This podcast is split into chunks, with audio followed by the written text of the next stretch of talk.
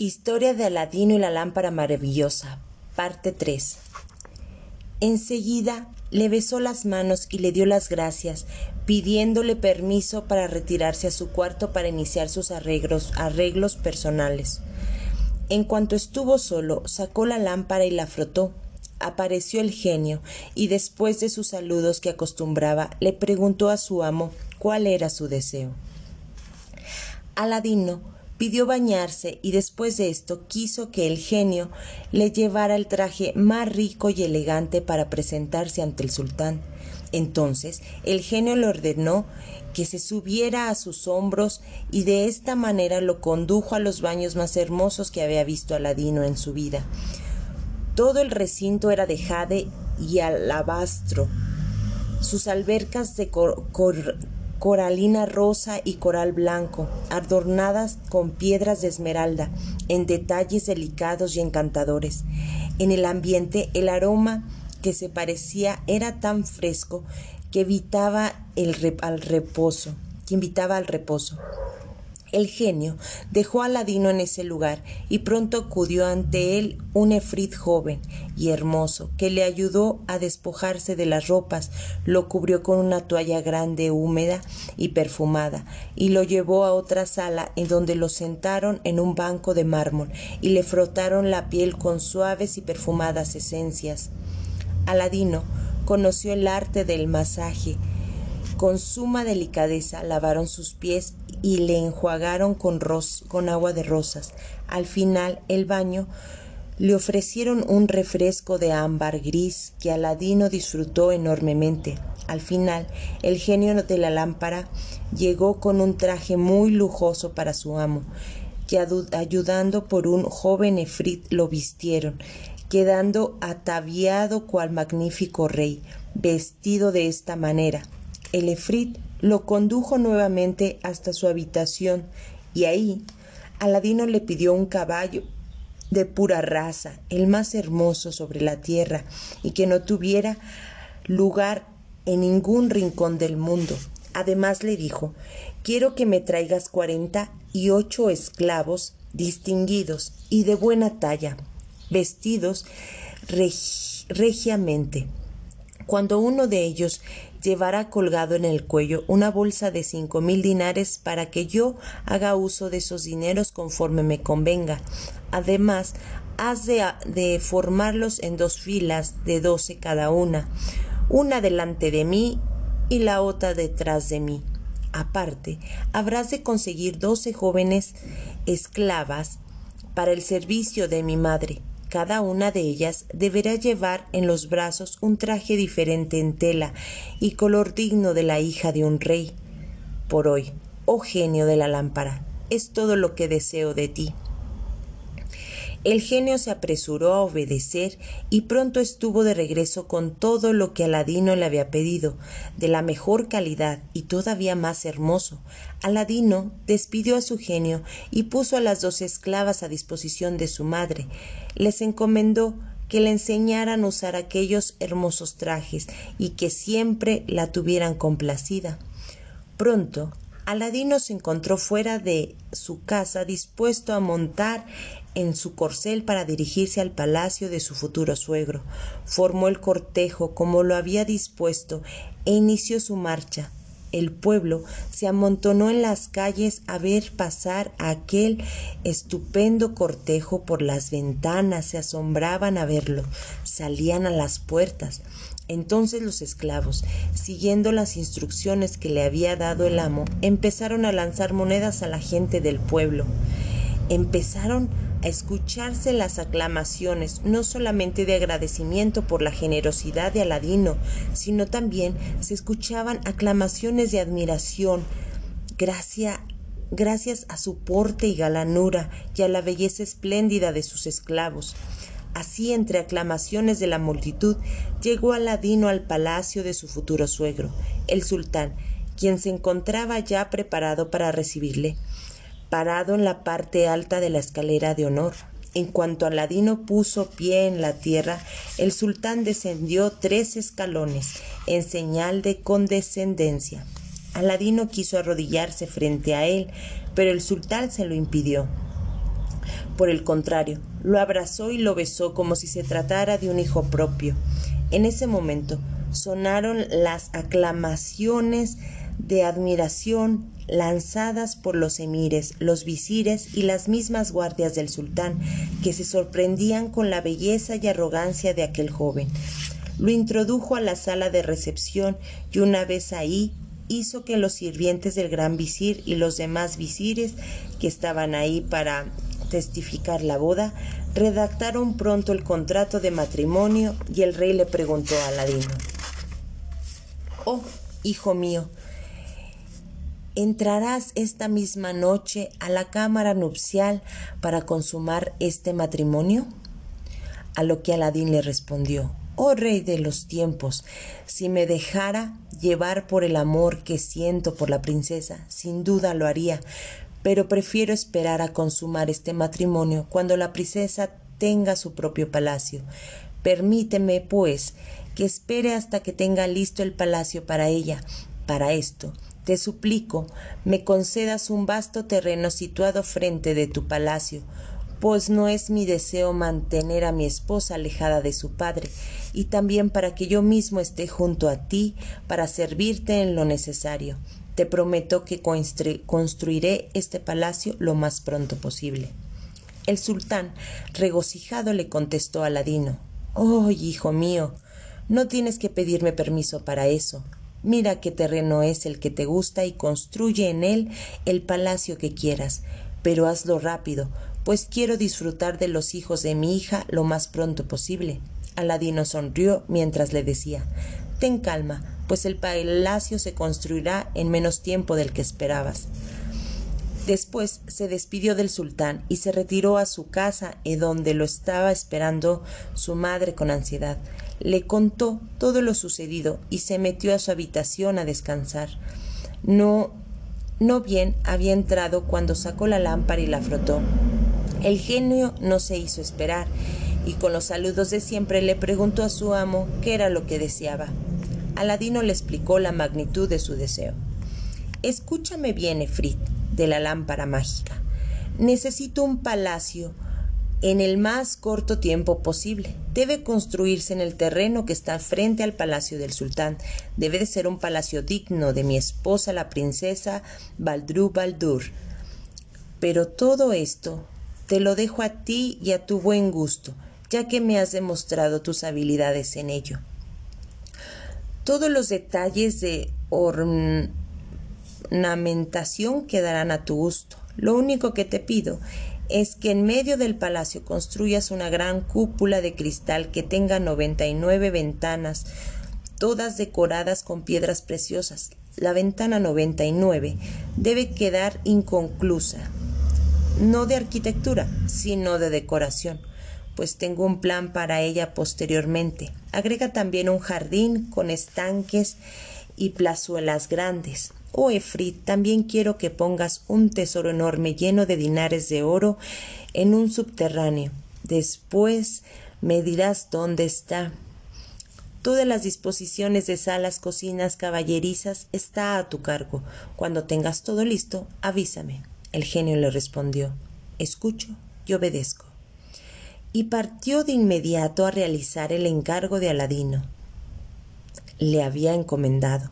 Al día siguiente, antes de que apareciera el alba, el efrit se le hizo presente a Aladino diciéndole Oh dueño de la lámpara, tus deseos están concedidos. Preciso es que vengas a revisar la construcción para ver si es de tu agrado. Aladino se levantó de inmediato y el genio lo transportó al palacio que había construido frente al de su suegro. Aladino se quedó maravillado, pues su palacio era más hermoso de lo que había imaginado. El genio lo hizo recorrer toda y cada una de las habitaciones construidas, y el joven no pudo menos que sentirse satisfecho de tan eficiente servidor. Pero eso lo remedió en abrir y cerrar los ojos, colocando una alfombra tan hermosa que hacía juego con los colores y tonalidades de las hierbas y el pasto que crecían fuera de ambos palacios. Aladino se sintió tan satisfecho que aquella hora que le pidió al genio que lo llevara de regreso a su hogar. En aquellos momentos, la servidumbre del palacio del sultán empezaba sus actividades. Abrían las puertas y las ventanas cuando se dieron cuenta que enfrente del palacio se levantaba otro mucho más espléndido que el de su amo. Hasta el colmo del asombro y sin saber a qué atribuir aquel suceso, decidieron ir con el gran visir para contarle aquello. No bien hubo mirado aquel palacio el gran visir, se entre vistó con el sultán y le dijo No cabe duda que tu yerno es un gran mago.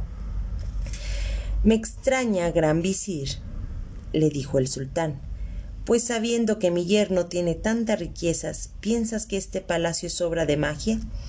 ¿No tiene suficiente oro como para poder trabajar a miles de esclavos que levanten este fabuloso palacio? ¿No será acaso que los celos te obligan a hablar de esa manera? El gran visir guardó silencio, pues comprendió de inmediato que el sultán quería a su yerno, Aladino, y a pesar que sí, que si continuaba podría perjudicar su posición en el palacio. Mientras esto sucedía en el palacio del sultán, en la casa de Aladino, éste se apresentaba para ir a su palacio y daba instrucciones a las dos esclavas para que vistieran a su madre y la acomodaran a ver al sultán. En cuanto llegó con su sequito, el sultán la hizo pasar al harem donde se encontraba la princesa. Esta, al verla, reconoció en ella a la madre de su esposo y fue a saludarla, besándole en las mejillas, y le hizo sentar junto a ella. Poco después entró el sultán quien no pudo dejar de reconocer en el rostro de la madre de Aladino, que ya se había despojado del velo, gracias al parentesco que había adquirido que en su juventud debió de haber sido una mujer muy agraciada. La sultana, madre de la princesa, no veía con buenos ojos este matrimonio, por lo que le hizo que la esperaran y cuando al final se reunió con ellos no participó en la conversación. Poco tiempo después llegó el momento en que la princesa debía dejar el hogar paterno y entre besos y lágrimas se despidió de sus padres, luego se apoyó en la madre de Aladino e inició el cortejo hacia su nueva morada. Había hecho poner dos filas de cuatrocientos esclavos blancos y negros frente a la puerta, de los dos palacios. Cada uno portaba una antorcha de oro en la que ardía una bugia de ámbar y alcanfor blanco.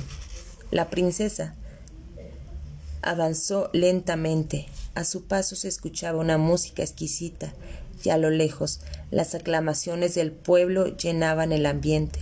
Por fin llegó la princesa hasta la puerta del palacio donde Aladino la esperaba. Ella se quedó sorprendida al ver tan hermoso y sonriente. Entraron juntos a la sala en donde se llevaría a cabo el festejo, justamente bajo la cúpula de cristal con ventanas de piedras preciosas. Entonces se sentaron a comer los tres, Aladino en medio de su madre a la izquierda y su esposa a la derecha. Escucharon una espléndida música y un concierto de voces, pero no se veía a los músicos ni a los cantores pues esto, estos eran efrits que permanecían invisibles a ellos. La princesa de Badrul Badur se mostraba encantada con todo lo que veía. Cuando anochecía se levantaron los manteles y un grupo de bailarines hizo su entrada. Eran cuatrocientas bailarinas ligeras como el aire y vestidas como flores. Eran todas ellas hijas de Fritz, Luego se hubieron realizado una infinidad de pasos y danzas, cual solo puede verse en el paraíso. Aladino tomó de la mano a su mujer y la condujo hacia la recámara nupcial. Su madre y su sequito lo siguieron, ayudaron a la princesa a desnudarse y después salieron deseándole toda clase de dicha y felicidad. Aladino y Badrul Badur vivieron la noche más feliz de su vida. Al día siguiente Aladino hizo que se levantara un traje todavía más sustentoso que el que había usado la víspera para visitar al rey. Ordenó que le alistaran el caballo más hermoso de sus caballerizas y montó en él. Se encaminó a ver a su suegro en medio de una escolta de honor. El sultán lo recibió con honores y gestos de ternura y le preguntó cómo había pasado la noche y cómo se encontraba su hija. Aladino le dio las respuestas convenientes y le dijo Vengo hoy mismo para invitarle a que conozca mi morada y con tu presencia la llenes de luz. Deseo que compartas con nosotros la primera comida después de nuestra noche de bodas. Solo una cosa te pido, que lleves al gran visir y a tus emires a mi humilde morada. El, sultán aceptó de buen grado. En ese mismo instante se levantaron y se hizo acompañar con su gran visir y sus emires. Conforme se acercaban al palacio de Aladino, tanto el sultán como sus emires no podían dejar de lanzar exclamaciones de admiración. Pero cuando estuvieron dentro, se maravillaron tanto que por donde quiera que volteaban únicamente veían lujo, esplendor y riqueza. Lo que terminó de deslumbrar al sultán fue la cúpula de cristal adornada con las ventanas de pedrería. Contó cada ventana y se sorprendió al ver que la número 99 no estaba terminada y tampoco tenía ningún adorno. No tuvo empacho en preguntarle a Aladino la razón de aquello. Aladino, hijo mío, le dijo, no puede negarse de que tu palacio es el más maravilloso sobre la faz de la tierra, pero me extraña que en esa hermosa cúpula tengas una ventana sin concluir. ¿Por qué razón es que has permitido que, que, que esa quede sola y fea sin adornos? Aladino le contestó sonriendo. Oh rey de los tiempos. Te ruego que no creas que ha sido por descuido o por olvido, pero esa ventana quedó sin terminar porque así lo he deseado. La razón es que querido que tú termines esta labor para que de esta manera tu nombre quede sellado y el recuerdo de tu reinado sea eterno. Esa es la razón por la que te suplico que consagres la construcción de esta habitación, que sin ello resulta indigna de mi esposa tu hija. El sultán le halagó aquella atención y le dio las gracias. De inmediato repartió las instrucciones para que se iniciara el trabajo, mandó llamar a los joyeros y a los orfebres, pidió el más rico surtido de piedras preciosas para concluir la instrucción de aquella ventana. También esperaba su llegada. Fue a ver a su hija y a pedirle noticias sobre su primera noche de bodas pero al verla tan sonriente y tan feliz comprendió que no era necesario hacerlo. Pasaron a la sala en que estaba ya preparada y servida la comida, y tanto la comida como el servicio le parecían excelentes y muy superiores a los que estaba acostumbrado en su propio palacio. Al tiempo que comían, llegaron los joyeros. El rey les indicó cuál era el trabajo a realizar en aquella ventana sin terminar, les dijo. Es necesario que esta ventana esté terminada lo más rápido posible. Los Sofrev aceptaron y le pusieron a tomar medidas, a sacar cálculos, al tiempo que se veían con miradas llenas de sorpresa y asombro. Después de hablar unos momentos entre ellos, se dirigieron al rey.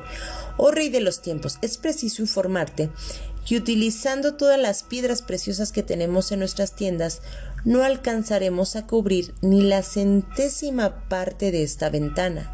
El rey les contestó Ya les daré lo que le yo les daré lo que les haga falta. Llamó a uno de sus emires y le dio instrucciones para que ordenara que trajeran todas las frutas de piedras preciosas que Aladino le había obsequiado. Una vez que las tuvo en su presencia, les dijo Tomen lo que sea necesario y devuélvanme lo que sobre. Los joyeros volvieron a hacer sus cálculos y tomaron medidas varias veces, discutieron entre ellos y por fin dijeron Oh rey, es precioso que sepas que todo lo que tenemos y todo lo que nos das no será suficiente ni para adornar la décima parte de esta ventana. Entonces el rey llamó a uno de sus guardias y le dijo Id a la casa de mis visires y de, y de, mis emires y de mis guardias y de todas las personas ricas y poderosas de este reino. Tomad un buen grado o por la fuerza todas las joyas que tengan. Los guardias salieron para cumplir la orden. Aladino se había dado cuenta del dilema en que se encontraba su suegro y para aligerar la situación le ofreció un concierto con voces de cantarinas tan hermosas como la propia luna y con una voz tan melodiosa que podría rivalizar con el ruiseñor. El rey logró tener un poco de calma. Poco tiempo tardaron los guardias en regresar con su tesoro y lo entregaron al sultán. Este lo entregó a los joyeros y a los orfebres, diciéndoles y bien, ¿es suficiente ahora? Y los que huyeron contestaron No, señor, por Alá, que necesitaremos ocho veces más todo lo que tenemos para poder adornar esa ventana y un plazo de tres meses trabajando día y noche. Cuando escuchó estas palabras, el sultán se sintió tan avergonzado que inclinó la cabeza. Aladino no quiso prolongar más su sufrimiento, se dio por satisfecho y se enfrentó a los joyeros y a los ofrecidos. Recojan lo que es suyo y márchense. Y dijo a los guardias, devuelvan a sus dueños lo que les pertenece. Y dijo al rey, oh señor de los tiempos, no es correcto que yo acepte lo que una vez te di. Te suplico que aceptes que te devuelva todas las joyas que te pertenecen y que te reemplace en el trabajo de terminar esa ventana. El rey accedió a de buena gana. Pero dijo Aladino, te pido que me esperes en la habitación de mi esposa, pues no puedo dar órdenes e instrucciones cuando me están mirando. Acto seguido, el rey marchó a las habitaciones de su hija, la princesa, y allí esperó a que Aladino terminase aquel trabajo. En ese momento, Aladino sacó su lámpara mágica y cuando el genio apareció le pidió que concluyera el adorno de la ventana número 99 de inmediato de la misma manera en que estaba adornada las otras ventanas. Se escucharon martillazos y chirridos de limas, pero al final quedó lista la ventana. Entonces fue en busca del sultán para que viera que aquella había sido terminada. El sultán miró todo con detenimiento y no pudo distinguir la diferencia entre aquella y las otras. Su admiración por Aladino no tuvo límite. Cuando se dio cuenta de que los joyeros y ofebres habían pedido tres meses para realizar aquel trabajo y su yerno apenas lo había terminado en un abrir y cerrar de ojos. Sintiéndose orgulloso de su yerno, mandó llamar al visir para que viera aquel despliegue de grandeza. El visir sintió que el rencor no lo había abandonado, y renacieron sus temores y dudas de que Aladino fuera un mago, un hechicero. Mucho se guardó para hacerle saber al sultán lo que pensaba pues claramente se notaba ya la predilección que el sultán sentía por Aladino. No hizo más que contemplar esa obra y exclamar Alá es el más grande. El visir se retiró, dejando al sultán con su admiración, y desde aquel día el sultán no dejó de ir a pasar unos momentos por las tardes con Aladino y su hija Badrul Badur. A pasar del cambio que se había realizado en la vida de Aladino, éste no se sentía crecido ni soberbio por la inmejorable situación que estaba viviendo. Tuvo el buen sentido de dedicarse a hacer el bien a toda la gente que se encontraba a su alrededor y se informaba sobre los familiares pobres y necesitados para socorrerles, ya que él no se olvidaba que había vivido en la pobreza durante su niñez.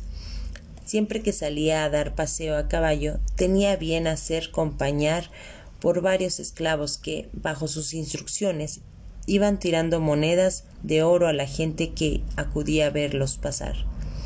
Y cada día después de la comida del mediodía y de la noche, hacía repartir las obras entre la gente pobre, su naturaleza era tan generosa que junto con su modestia y bondad hizo que el pueblo empezara a amarlo y le, y le llenaran de bendiciones. Pero Aladino en una batalla derrotó a unas tribus que había rebelado en contra del sultán, y aquel hecho fue lo que terminó de conquistar al pueblo. El sultán cada día estaba más convencido de que aquel hombre era el adecuado y el único al que le había haber dado matrimonio a su hija y se felicitaba por tener a tan preciado yerno, pues su corazón sentía que él un cariño extrañable. Así vivió Aladino varios años de dicha felicidad con su esposa, su madre y rodeado del amor del pueblo. Pero la historia de Aladino no termina aquí. Aquel magueberín que se hizo pasar por su tío y que intentó darle muerte, todavía vivía. Lejos en el país de Maghreb, a donde había regresado tras haber fracasado en el intento de obtener aquella maravillosa lámpara. Es tanto aquel mago, sentado un día, sintió curiosidad por saber de qué manera había muerto aquel muchacho llamado Aladino, que se había negado a entregarle la codiciada lámpara maravillosa, dejándole sumido en tristeza por los fatales resultados de aquel viaje. Ese día sentía más rencor que de costumbre en contra de Aladino, y decidió tomar su tabla de arena para ver a través de ella los detalles de la muerte del muchacho. Entonces trazó un círculo de color rojo, se sentó en el centro en una esterilla cuadrada, alisó la arena de su tabla esperando los granos machos de las granos hembras las madres y los hijos y recitó varias fórmulas mágicas y dijo por fin Oh arena, quiero ver qué ha sucedido con la lámpara mágica, cómo murió ese perro de Aladino. ¿Cuál no fue su sorpresa del megaverín que después de unos momentos pudo ver en la arena que Aladino no había muerto, sino que se hallaba muy vivo, en posesión de una lámpara mágica, y estaba felizmente casado con la princesa Badul Badur, con quien vivía en su ostentoso palacio. La rabia se apoderó de aquel hechicero y echando espuma por la boca, escupió al aire y al suelo, llenando de juramentos y maldiciones el nombre de Aladino. Una vez que se sintió más tranquilo, decidió vengarse del joven y planeó hacerle pagar la tristeza y la amargura con la que había vivido todos esos años. Inició su viaje entonces, planeando con toda exactitud lo que había de hacer y cómo debía hacerlo. No tardó mucho en llegar a la ciudad en la que vivía Aladino con su mujer. Empezó a recorrerla y por todos lados no oía más que alabanzas para el emir Aladino por su generosidad, por su belleza, por su magnificencia. Y se dio el malvado hechicero, maldito Aladino, muy pronto tu nombre será pronunciado para sentenciarse a muerte. Caminando y caminando por la ciudad, pronto llegó al lugar en el que se lanzaba del palacio Aladino. El Magaverín se dijo para sí con que aquí es donde habita el hijo del pobre sastre Mufasta, aquel que no tenía ni un mendrugo de pan para llevarse a la boca. Pronto verás, Aladino, con quién habrás de medir tus fuerzas. Veremos si mi destino es más fuerte que el tuyo haré de obligar a tu madre a hilar lana otra vez para que tengas de comer y no te mueras de hambre, y con mis propias manos cavaré la fosa donde ella irá a regarte con sus lágrimas. Enseguida se acercó a la puerta principal y entabló conversación con el portero. Pero éste supo que Aladino había salido de cacería y que tardaría varios días en regresar. El rencoroso Magaverín vio en ese momento el principio de la caída de Aladino, pues pensó que estando ausente podría actuar con mayor libertad. Lo primero que se dispuso a averiguar fue si Aladino llevaba con él la lámpara o la había dejado en casa. Regresó deprisa al lugar en que se hospedaba y sacó su tabla de arena para averiguar en dónde estaba la lámpara, y con gran regocijo supo que la lámpara maravillosa estaba en su palacio. Entonces el Megaverí urdió una estrategia para apoderarse de ella, y corrió al mercado a comprar un lote de linternas y lámparas de cobre. Se acercó a un mercader y le dijo Oh señor, necesito que me vendas doce lámparas de cobre nuevas y muy bien pulidas. El mercader le mostró doce lámparas muy limpias y relucientes, las puso en una canasta y dejó el mercado. Entonces se encaminó hacia el palacio de Aladino gritando Lámparas nuevas, lámparas nuevas, cambio lámparas viejas por lámparas nuevas y así continuó gritando su pergón por la calle con un chisquido corriendo y haciendo travesuras tras de él, burlándose pues lo creían loco. Pero el megaverín nada de esto le importaba y continuaba con su pregón.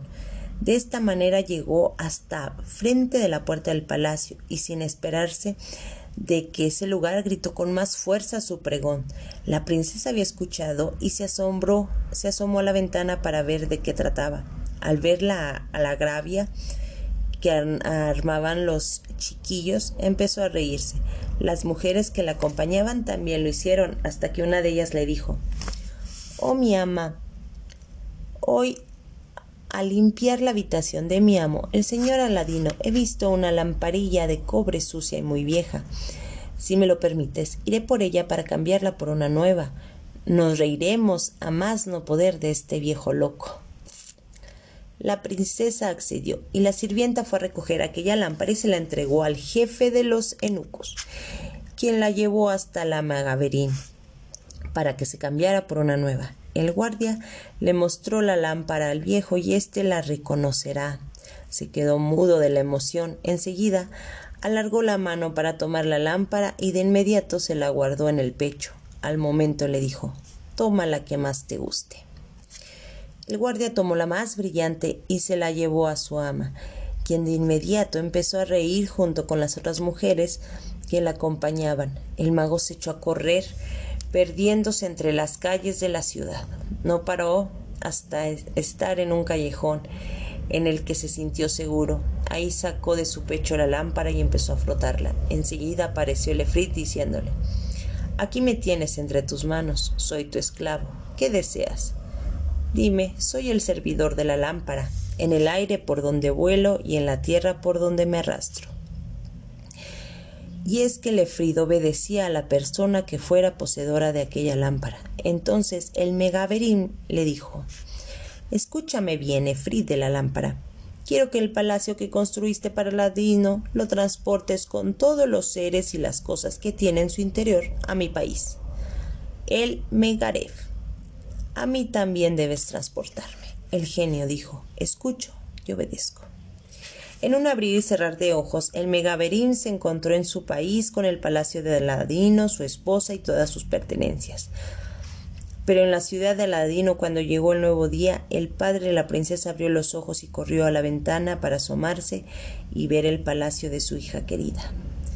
¿Cuál no sería su sorpresa cuando en el lugar en el que acostumbraba estar ese palacio no había más que un agujero? Creyó que estaba soñando y se frotó los ojos, pero no, no era mentira lo que veía. El palacio de su hija ya no estaba ahí. Preso de la ansiedad, el sultán empezó a, a jalarse la barba y los cabellos, llorando de angustia. En ese momento su gran visir entró para comunicarle que ya era la hora de impartir justicia, y al verlo en tal estado no supo qué pensar. El sultán le preguntó ¿Dónde está el palacio de mi hija? El visir muy sorprendido le respondió Por Alá, no comprendo a qué te refieres, señor. El sultán volvió a increparlo. Oh, gran visir, parece que no sabes la triste noticia. Por supuesto que no la sé, gran señor. ¿Quieres decirme qué es lo que pasa? Asómate a la ventana y dime qué es lo que ves. ¿Dónde está el palacio de mi hija? El gran visir asomó la cabeza por la ventana no pudo hacer otra cosa más que levantar los brazos al cielo y lanzar exclamaciones de sorpresa. Que el maligno se aleje de este lugar. El palacio de tu hija no está en su lugar. Ha desaparecido. se acercó al sultán y le dijo Ahora me creerás que ese palacio que tanto admirabas no es no es producto más que de la hechicería de Aladino. El sultán se quedó pensativo por bastante tiempo hasta que por fin exclamó ¿Dónde está ese malvado, ese hechicero, ese hijo de mil perros que responde el nombre de Aladino? El visir respiró profundamente, saboreando su victoria sobre Aladino. Está fuera de su de casa, pero anunció que llegaría hoy antes de la oración del mediodía. ¿Quieres que averigüe qué fue del palacio y en dónde está tu hija? Pero el sultán ya no escuchaba razonamientos y gritando dio la orden de que trajeran a su presencia a Aladino. Quiero que me traigas a ese traidor como se traen a los ladrones, cargado de cadenas. Los guardias salió para apresar a Aladino. Se detuvieron en el camino por el que había de regresar. Ahí esperaron un tiempo hasta que vieron venir. La guardia se le acercó rodeando mientras el jefe le decía perdónenos, emir Aladino, pero nuestro sultán, de quien somos esclavos, nos ha ordenado venir a prenderte como a los ladrones y llevarte a su presencia, encadenado de pies a cabeza. No podemos desobedecerlo, pues Él es nuestro Señor, pero te pedimos que nos perdones, porque a todos nosotros nos ha llegado tu generosidad. La sorpresa enmudeció a Ladino por unos instantes, mas enseguida reaccionó y les dijo No se sientan mal por cumplir con su deber. Al menos saben cuál es la razón por la que el sultán ha ordenado esto. No sabemos nada, emir Aladino. Entonces, llévenme como lo ha pedido, pues sus órdenes son reales y deben de ser obedecidas. Se apió del caballo y permitió que la guardia lo encadenara y que lo llevaran de esa manera por la ciudad, él a pie y los soldados a caballo. Al verlo pasar encadenado, la muchedumbre empezó a juntarse y preguntarse qué es lo que había hecho el emir Aladino para que así le tratasen. Además no dudaban que el sultán diera la orden de que le cortaran la cabeza. Sin embargo, el cariño que Aladino había despetado en aquella multitud hizo que empezaran a seguirlo por el camino. Se armaron con piedras, con palos y algunos con sables. Conformes se acercaban al palacio, la multitud que lo acompañaría crecería en número de manera que cuando llegaron al palacio ya sumaban miles y miles que gritaban, vociferaban, todos protestaban, blandiendo de sables, de palos y de gritos le pedían al sultán que le devolviera vivo a su señor Aladino. Aladino ya se encontraba dentro de la sala de audiencias en donde le esperaba el sultán. Córtale de inmediato la cabeza a este perro maldito, el portaafle se llevó a Aladino a la terraza desde donde se veía la muchedumbre, hizo arrodillarse a Aladino, le vendó los ojos, le quitó casi todas las cadenas y le dijo que manifestara su última voluntad antes de morir. Movió el sable por tres veces antes de aceptar el fatal golpe, pero el pueblo que lo amaba al ver que iban a degollarlo, empezaron a escalar los muros del palacio del sultán y a forzar las, las puertas. Al ver todo aquel tumulto, el sultán, temiendo que se desencadenara una rebelión trágica, sintió miedo y dijo al porta alfanje detén la ejecución y tu prepógeno da a conocer a la gente del pueblo que le otorgo la gracia de la sangre a este infame. En el acto fue obedecido. Aladino se levantó y con los ojos llenos de lágrimas le pidió al sultán le explicara la razón por la cual había sido tratado de esa manera. el sultán, lleno de furia, le espetó que te diga cuál es tu crimen. ¿Es que acaso pretenderás no saberlo? Vamos, ven conmigo, no tratarás de seguir fingiendo cuando tú mismo lo veas con tus propios ojos. Sígueme y lo llevó hasta, hasta el otro extremo del palacio a una ventana desde la cual podía verse de frente el palacio de su hija. Está ahí, lo llevó y lo mostró. Háblame, infame impostor, dime dónde está mi hija y el palacio que la guardaba. Aladino no pudo responder nada en ese momento. Vertió numerosas lágrimas y suspiró le contestó Oh rey de los tiempos, no lo sé. El sultán le dijo El palacio no me importa, pero te ordeno que me devuelvas a mi hija. Si no quieres hacerlo, haré que te corten la cabeza. Aladino permaneció en silencio durante una hora, después de la cual le dijo al sultán Oh mi señor, el destino es inexorable. Si el mío debe ser que me corte la cabeza por algo que no he hecho, nada me salvará de ello pero antes de morir quiero pedirte que me concedas un plazo de cuarenta días para hacer las investigaciones necesarias para saber dónde está mi amada esposa, la cual ha desaparecido con el palacio mientras yo encontraba de cacería. El sultán accedió, advirtiendo que nada podía salvar su cabeza si llegando su plazo no tenía entre sus manos a su hija, y amenazándole también de que nada le valdría escapar pues él lo encontraría en el último rincón del mundo en el que se escondiese. Entonces Aladino salió del palacio cabizbajo. Quien le veía no podía creer que aquella faz tan alegre y hermosa estuviese ahora tan demonada y amarilla por la angustia y la tristeza. Al salir, Aladino empezó a preguntarle a la gente por su palacio y por su esposa. Nadie lo, sabía. Empezaron a sentir compasión por él y a creer que la pena y la desdicha lo habían vuelto loco. Al darse cuenta de su nueva situación, Aladino tomó camino hacia el campo hasta que llegó a la orilla de un río. Ahí vio a su imagen llena de desesperación, triste sin saber en dónde estaba su amada esposa y si es que aún vivía. Por un momento pensó en arrojarse al agua y terminar sus días.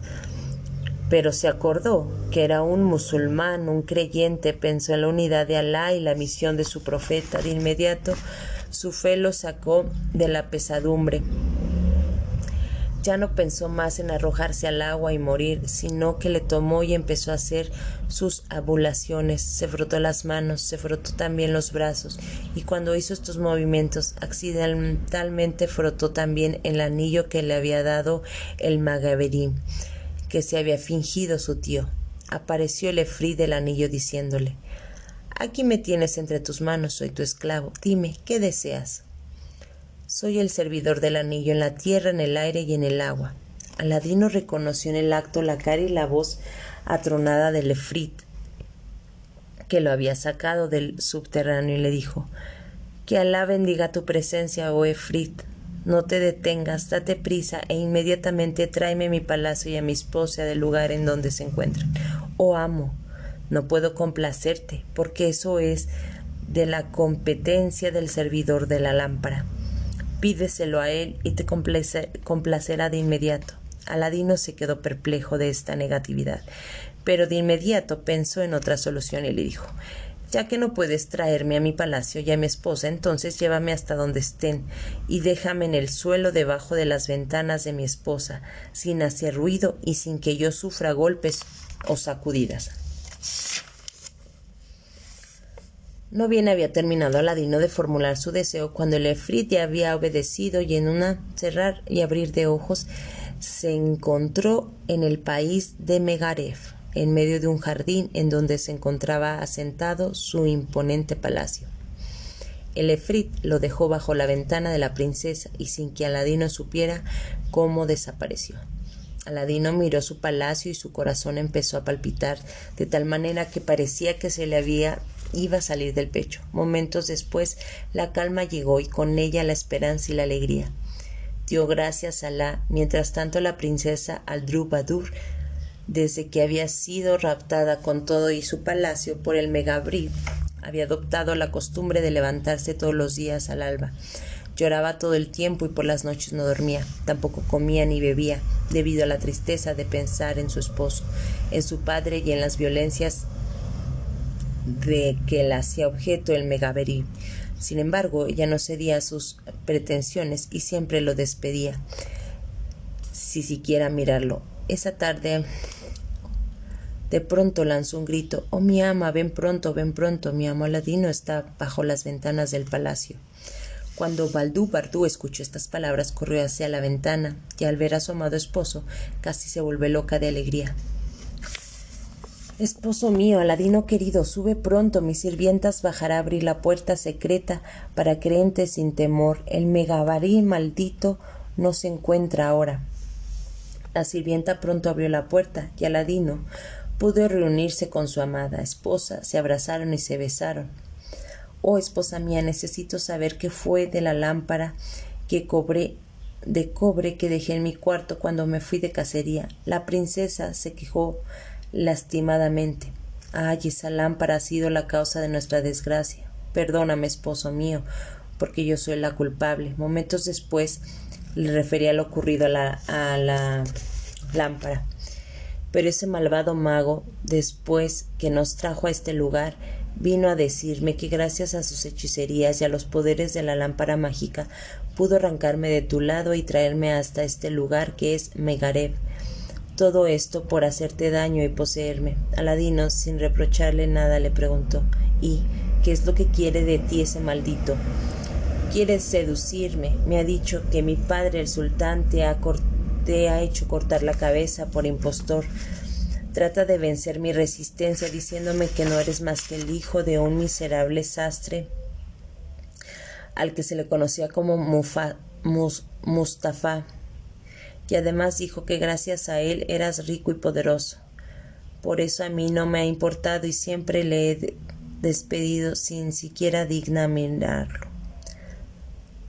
Dime, Badru Badru, ¿sabes dónde deja la lámpara el Megarib? Ella le contestó. No la deja en el palacio. Siempre la trae consigo en el pecho. Diario se la saca de entre las ropas para mostrármela como si fuese un trofeo. Entonces Aladino le dijo que no continuaría siendo por mucho tiempo y le pidió que la, lo dejara solo en la habitación por un momento. La princesa salió con sus sirvientas y Aladino frotó el anillo. Al instante apareció el Efrid.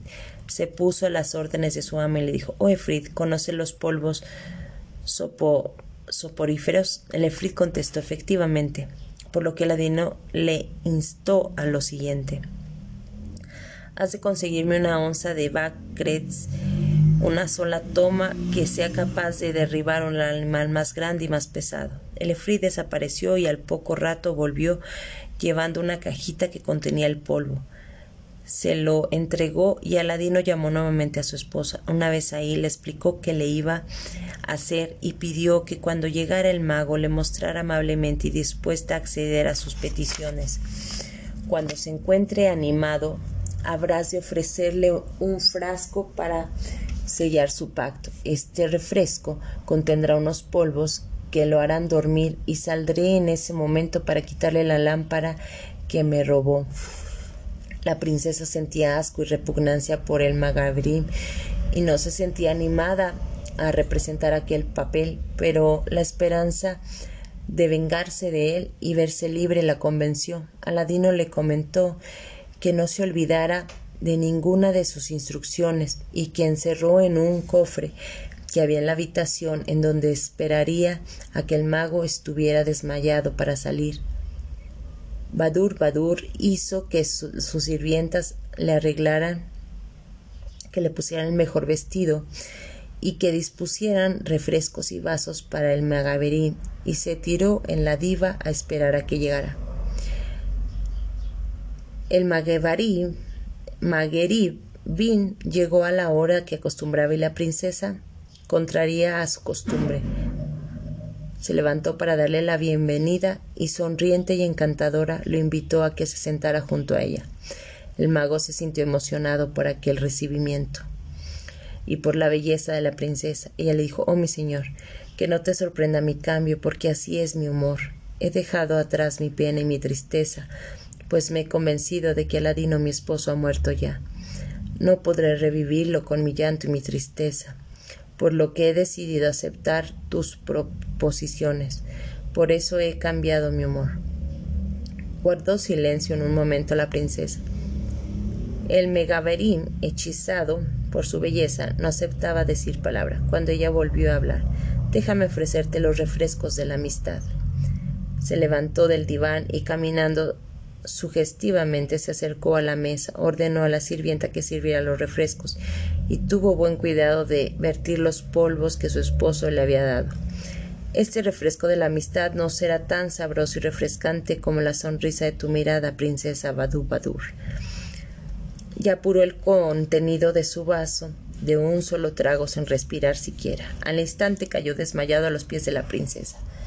Al escuchar este ruido, Aladino salió del cofre en el que se encontraba, se precipitó sobre el cuerpo del megabarín y le arrancó la lámpara que tenía escondida. Llena de alegría, la princesa lo abraza y lo besa, pero Aladino le pidió que lo dejara solo nuevamente. Cuando su esposo salió, Aladino frotó la lámpara. El Efrida apareció dando los saludos de costumbre, y Aladino sin perder tiempo le ordenó que lo transportara al mismo sitio en el que se había construido este palacio, en el lejano país de la China, sin tropiezos ni contratiempos, y además con mucha suavidad. El Efrid lo hizo de esa manera, y en un abrir y cerrar de ojos el palacio se encontraba situado nuevamente frente al palacio del sultán padre de Badru Badur.